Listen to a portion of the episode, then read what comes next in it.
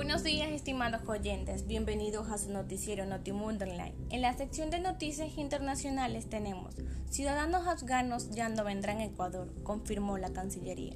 Funcionarios de la Embajada de Estados Unidos en Ecuador dieron a conocer este martes a las autoridades del Ministerio de Relaciones Exteriores que los 5.000 ciudadanos afganos que posiblemente iban a arribar al país no lo harán, pues han sido acogidos por otros países.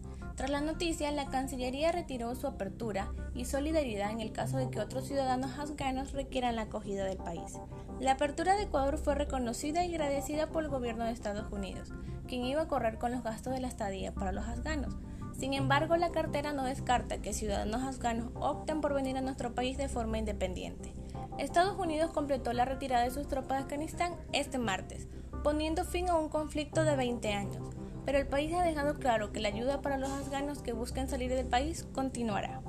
Se prevé que a pesar de la negativa que los talibanes a que más afganos salgan de su país, miles de personas sigan buscando irse.